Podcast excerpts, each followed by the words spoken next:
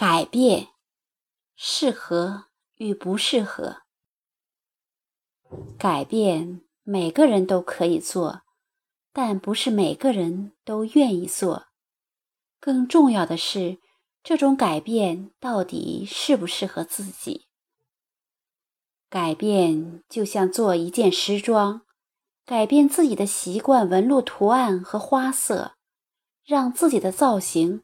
更顺应社会的进步和大众的审美的要求，但有时候秉持自己的纹路，又可能会变成一种独创、新颖却不突兀。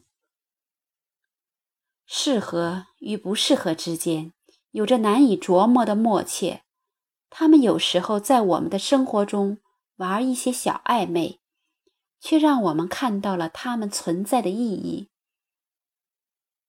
改变推及到高三学习中，同样适用。置身于高三的大环境下，如果让适合与不适合融入你的内心，并且成就你，你变成了可以改变自己高三命运的人。高三的性情和性格，其实这个时候已经丙定乾坤了，要全方位的改变自己。很难改变，就是要冲破不适合自己且阻碍自己学习进步的习惯。如果你真的没有早起的习惯，就不要因为我身在高三，别人都起那么早之类的理由打乱自己的计划。本来是七点起床，你非要六点半起床，可能。这省下来的半个小时，你读了很多古文释义、英文单词，做了一道数学题，两道完形填空，两个方程式配平。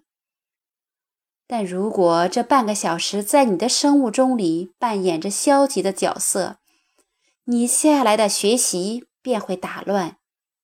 如你上课的时候就会精神不佳，早起半个小时得来的知识。就会在你与周公抗衡的过程中慢慢消失，真是赔了夫人又折兵。这下你可能会纳闷儿了，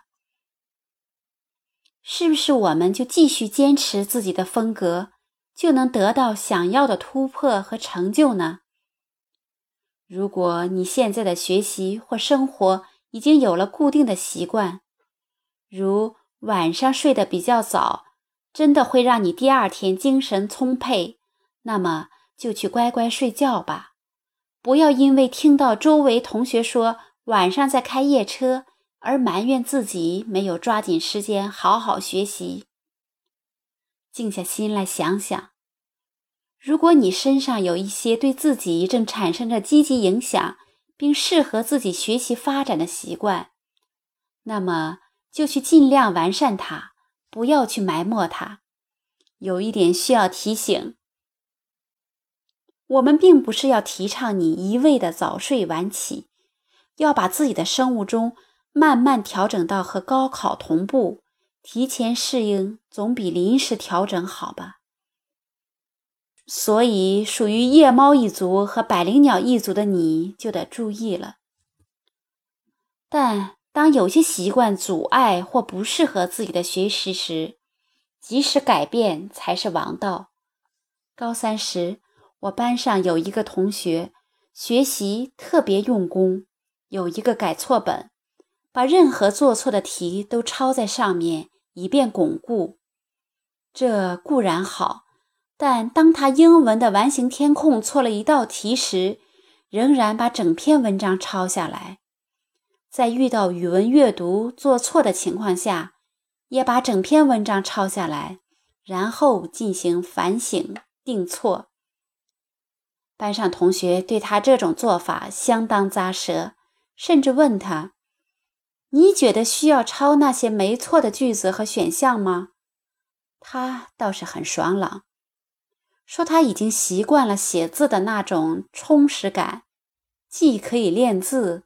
也可以把错误整体呈现，加大改正的力度和加强记忆。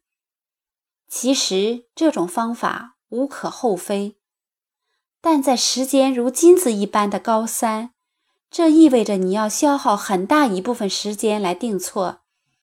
于是我们劝他只抄错误的部分。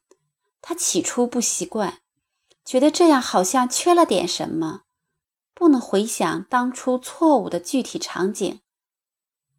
但久而久之，当他自己也意识到事倍功半时，便更改了习惯，也取得了不错的成效。